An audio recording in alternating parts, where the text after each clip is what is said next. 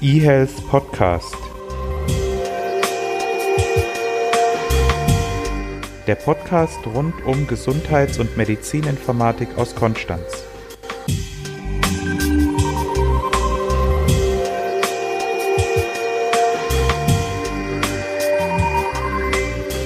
Herzlich willkommen zur Folge 73 des eHealth Podcasts. Das Thema heute heißt Low-Ink oder Loink, wird dann im zweiten Teil des Podcasts genauer behandelt von Bernhard und mir. Die News am Anfang mache ich jetzt mit Renato, so dass diese Folge 73 tatsächlich mit allen drei Protagonisten des eHealth Podcasts bestückt ist. Wir haben eine Rückmeldung bekommen, dass die News teilweise zu lang sind am Anfang. Diese wollen wir dieses Mal berücksichtigen. Das heißt, wir machen mehr News in kürzerer Zeit, dafür aber nicht so tief und mit weniger Gelaber.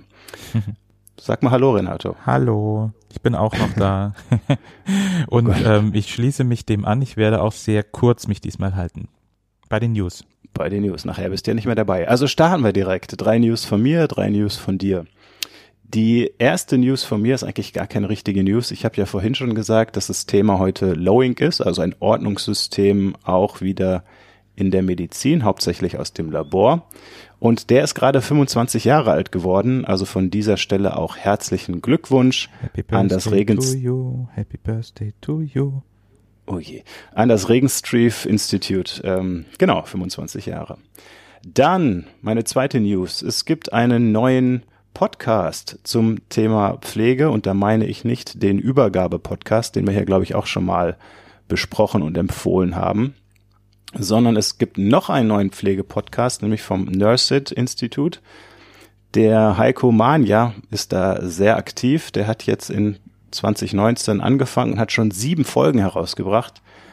Die Themen sind zum Beispiel die Patientenklingel 4.0, Digitalisierung in der Pflege, was wir auch auf der Agenda haben und bald mal bei uns behandeln werden aber auch sehr konkrete Pflegethemen wie Händedesinfektion und wie man feststellen kann, ob das in ausreichender Form passiert ist, ähm, wie die Digitalisierung in der ambulanten Intensivpflege aussehen wird und auch derzeit aussieht. Genau, also wenn ihr noch mehr E-Health auf die Ohren haben wollt, dann ähm, könnt ihr dort ja mal reinschauen. Infos wie immer in den Show Notes. Und meine dritte News, der Timo Frank von Hashtag Gesundheit, Masterstudent, der gerade seine Masterarbeit bei Vivi schreibt, der hat mal bei einer Klinik seine Akte angefordert. Dazu hat er ja gutes Recht. Es gibt ja das Patientenrechtegesetz. Als Patient darf man ja die Daten, die über einen gespeichert sind, auch als Auszug anfordern und das hat er gemacht bei einer Klinik. Und äh, dort hat er neben seinen Daten eben auf Papier auch noch die Daten von einer anderen Patienten aus dieser Klinik angefordert. Das ist ja ein menschlicher Fehler, sowas passiert. Natürlich ist klar, dass sowas nicht passieren soll. Das zeigt auch, dass Datenschutzprobleme eben nicht nur durch die IT und in der IT auftreten, sondern auch durch konkrete menschliche Fehler. Renato, deine drei News meine drei News auch ganz kurz präsentiert. Wir hatten das, glaube ich, schon mal angeteasert, dass Apple einen großen Deal mit dem Verteidigungsministerium hat. Und zwar sollen die Veteranen eine digitale Akte haben und die soll über Health Records, das in iOS seit iOS 11.3 verfügbar ist, abgebildet werden.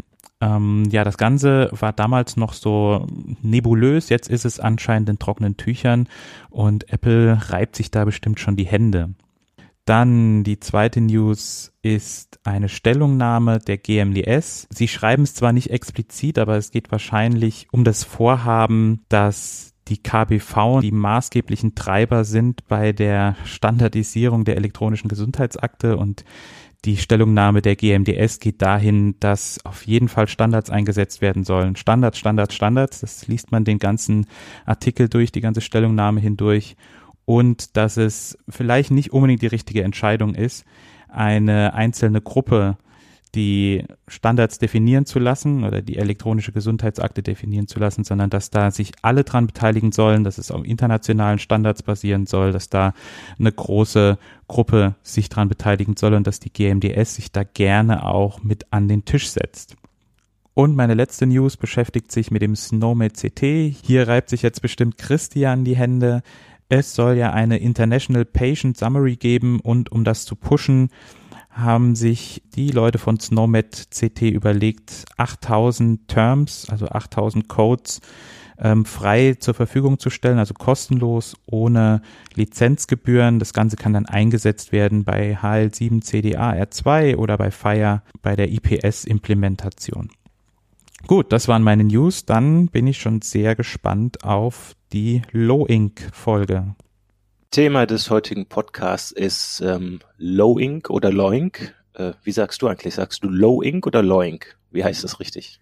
Ich sag meistens Low-Ink, aber ich weiß nicht, wie es richtig heißt. Loik klingt wie ein Geräusch eigentlich, ne? Also weiß ich gar nicht, ob das genau. Also ich glaube, ich habe mal so Videos gesehen, da sagen die Loink, ich sage aber tatsächlich auch Low-Ink. Genau, das ist Thema heute. Was ist Low-Ink? Low-Ink ist ja eigentlich auch ein Ordnungssystem in der Medizin. Da haben wir ja schon einige auch hier im Podcast gehabt. Wir haben Snowmed CT schon behandelt, ICD für Diagnosen, OPS für Operationen, Prozeduren hauptsächlich. Wir hatten die PZN, die Pharmazentralnummer, die ja, ja gut, auch ein Ordnungssystem, die äh, Medikamente und Verpackungen klassifiziert, die jetzt übrigens geändert wird. Hatten wir, glaube ich, auch schon mal, den ATC und so weiter. Also gibt viele Ordnungssysteme in der Medizin und der Loink Lowink ist ein weiterer davon. Ähm, was wir vielleicht irgendwann auch nochmal machen sollten, ist den Unterschied erklären, was denn jetzt so eine Nomenklatur ist, was eine Klassifikation ist, etc. Genau, was macht der Loink Lowink? Der ähm, verschlüsselt medizinische Untersuchungen und wird, glaube ich, in Deutschland und auch international hauptsächlich in Klammern noch für die Verschlüsselung von Laboruntersuchungen gemacht. Warum ist das wichtig? Weil wichtig ist, dass semantisch, also inhaltlich genau das auch beim Arzt ankommt, was nachher in der Laboruntersuchung entweder gemacht werden soll oder auch gemacht wurde. Beispiel vom Christian Jona, dessen Seite, die, wo der Low ganz gut erklärt wird, werden wir auch ähm, bei den Links mit reinpacken, ist ähm, Hämoglobin, also der eisenhaltige Blutfarbstoff bei uns im Körper, der kann ja bei einem Wert dann abgekürzt werden mit HB oder HEM oder ähm, HEM, wenn man ähm, das englische Wort für Hämoglobin nimmt, etc. Und wichtig wäre ja, dass egal wie man das abkürzt oder egal wie man das aufschreibt, trotzdem immer klar ist, dass es eben Hämoglobin ist. Das ist also die Eindeutigkeit der Schlüssel, dass also klar ist, um was es sich handelt. Und das andere ist die ähm, Eindeutigkeit der Semantik. Also als Beispiel, wenn man sagt, wir haben einen Hämoglobinwert von 14 Gramm pro Deziliter, dann ist das völlig in Ordnung, aber nur wenn es Hämoglobin im Blut ist. Ähm, Hämoglobin wird auch über das Urin oder über den Urin der Urin, das Urin? Der Urin, also den Urin. Ja. Hämoglobin wird über den Urin ausgeschieden und äh, wenn wir dort diese 14 Gramm pro Deziliter hätten, dann wäre das ja eigentlich schon fast tödlich. Also ihr seht, es ist nicht nur wichtig, dass man den Wert eindeutig identifiziert oder das Inhaltliche, sondern auch sagt, wo wurde es jetzt zum Beispiel gemessen? Und manchmal ist es eben auch relevant, wie man gemessen hat, also das Messverfahren.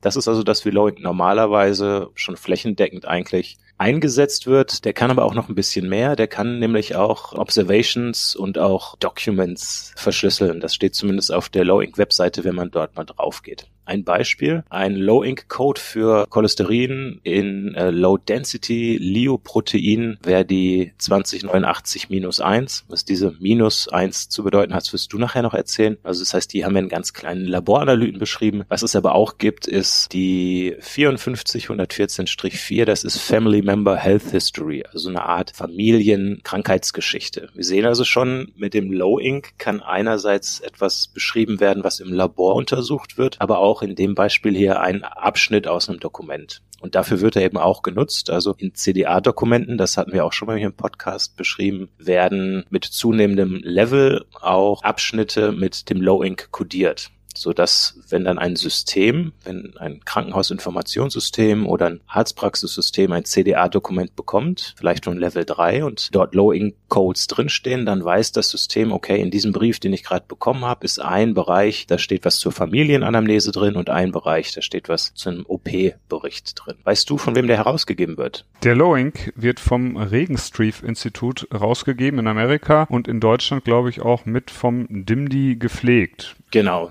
das ist ja eigentlich der Klassiker, dass wir internationale Standards haben und die in Deutschland dann vom DIMD gepflegt und auch herausgegeben werden. Was es zusätzlich noch gibt, ist eine Datenbank RELMA, also Regenstreif Low Ink Mapping Assistant. Da hat man auf der einen Seite sozusagen diese Low Ink Tabellen, die Low Ink Codes und man hat aber auch ganz viele Übersetzungen Also wir haben auch ungefähr 11.000 deutsche Begriffe, die dann gemappt werden auf diese original Low-Ink-Werte. Das ist jetzt nicht komplett, aber man kann da schon relativ viel machen. Der Low-Ink selbst kostet nichts kann runtergeladen werden als CSV-Datei. Das mache ich auch in einer Übung bei, ähm, immer, dass die Studenten sich dann diese CSV-Datei herunterladen dürfen, eine eigene Tabelle anlegen dürfen und dann die Daten mal reinpusten und ein paar Sachen heraussuchen. Wenn man sich auf dieser Regenstrief-Webpage angemeldet hat, dann kann man da auch danach suchen. Genau, so viel dazu. Wir haben jetzt also ein bisschen was gesagt, wofür steht Low Ink, wo wird er eingesetzt, ein paar Beispiele genannt und ähm, warum der überhaupt relevant ist. Jetzt bist du dran mit dem Aufbau.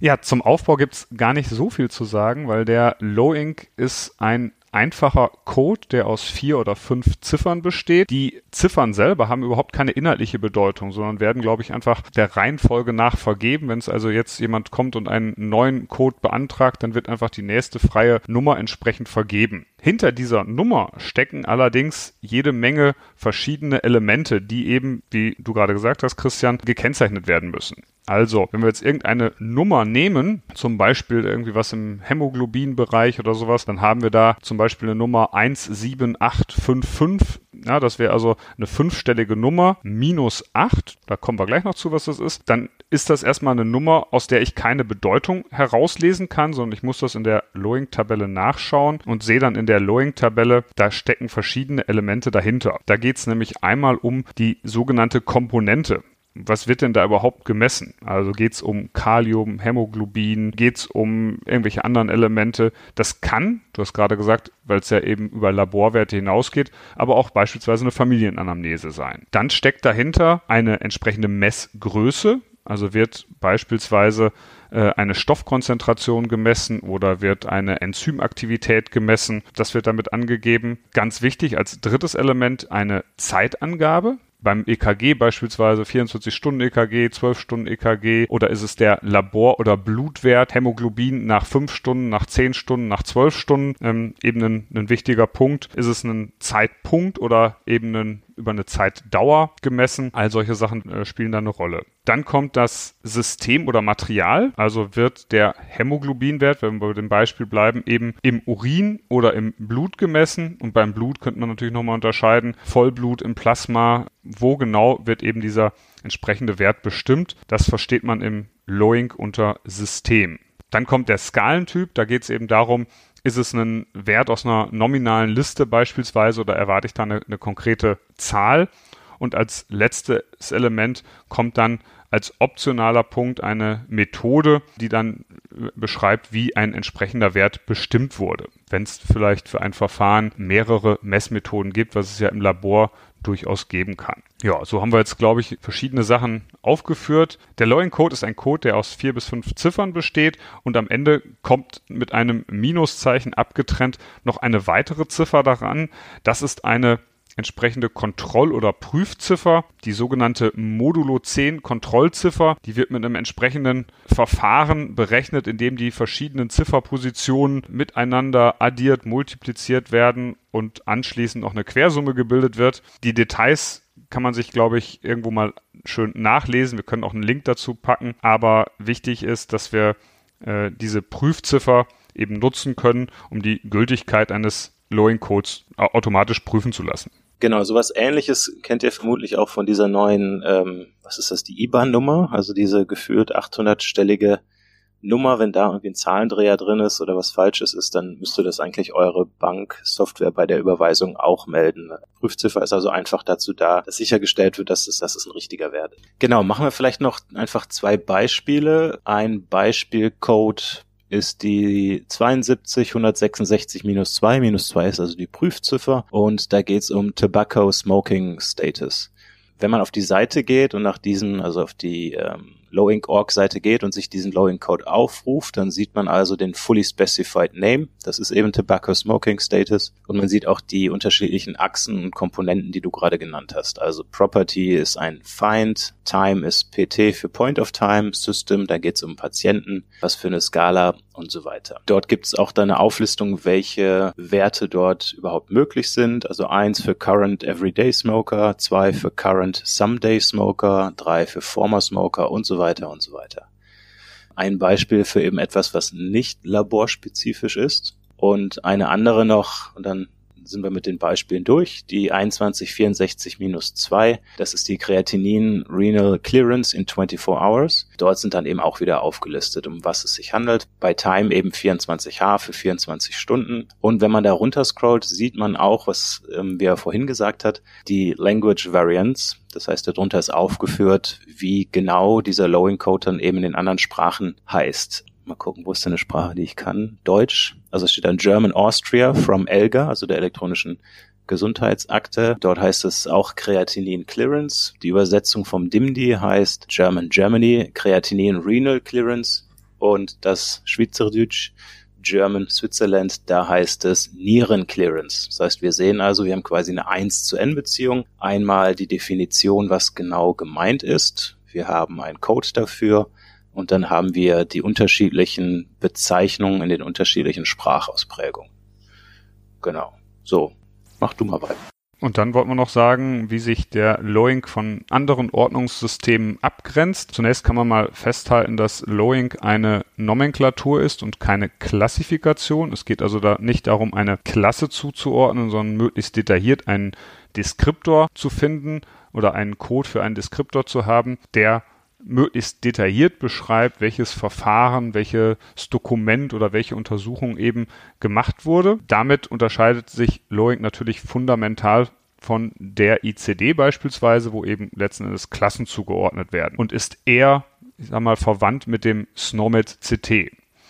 Abgrenzung von der ICD sicherlich auch über die Bedeutung des Codes. Beim Lowing hat der Code eben keine inhaltliche Bedeutung. Bei der ICD kann ich anhand der Klassen direkt bestimmte Sachen ablesen. Also ich weiß, die äh, ganzen Codes, die mit C anfangen, stehen eben für Tumoren und könnte mich dann entsprechend durch diese Systematik durchhangeln. Das kann ich beim Lowing eben nicht.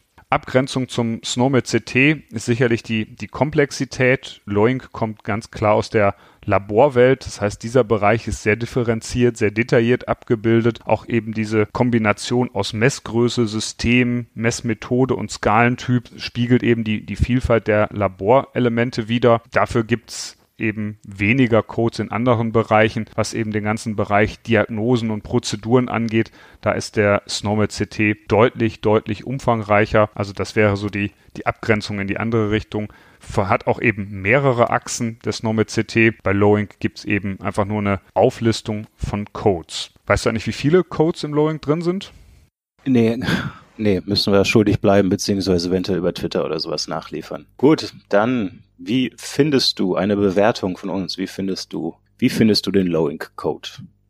Ich finde es eine, gute Ergänzung, weil in einem klar abgesteckten Feld im Laborbereich oder in der Pathologie sehr differenziert ja, beschreibt oder über Codes beschreiben kann, was denn für eine Untersuchung vorliegt und ich eben so Dinge wie Hämoglobin im Blut oder im Urin äh, deutlich voneinander unterscheiden kann und das Ganze, glaube ich, auf einem sehr pragmatischen Level. Ich kann zwar aus den Codes selbst erstmal noch nichts ablesen, ich brauche immer sozusagen das Übersetzungshandbuch, wo dann dahinter steckt, was damit gemeint ist, aber zumindest habe ich einen eindeutigen Bezug hergestellt, was im deutschen Gesundheitswesen an ganz, ganz vielen Stellen sehr wichtig ist. Genau, denke ich auch. Ist eine gute Sache. Stichwort semantische Interoperabilität. Die kann dadurch gewährleistet werden. Er ist einfach, weil eben ja kein Wissen dahinter steckt, sondern es nur die Auflistung ist. Aber hat auch schon so ein bisschen was, so ein bisschen was angestaubtes. Ist nicht mehr so ganz zeitgemäß, finde ich. Also, dass da die Prüfziffer beispielsweise übermittelt werden müsste, obwohl eigentlich ja hauptsächlich elektronische Systeme miteinander sprechen ist das eine. Und das andere, dass es eben wirklich, ja, einfach eine, eine Liste runtergeschrieben ist, ist irgendwie auch nicht mehr ganz zeitgemäß. Aber es überwiegt das Positive, weil eben dadurch sichergestellt ist, dass das empfangene System genau das unter einer Information versteht wie das sendende System. Damit sind wir durch und sagen Arrivederci. Ciao. eHealth Podcast. Der Podcast rund um Gesundheits- und Medizininformatik aus Konstanz.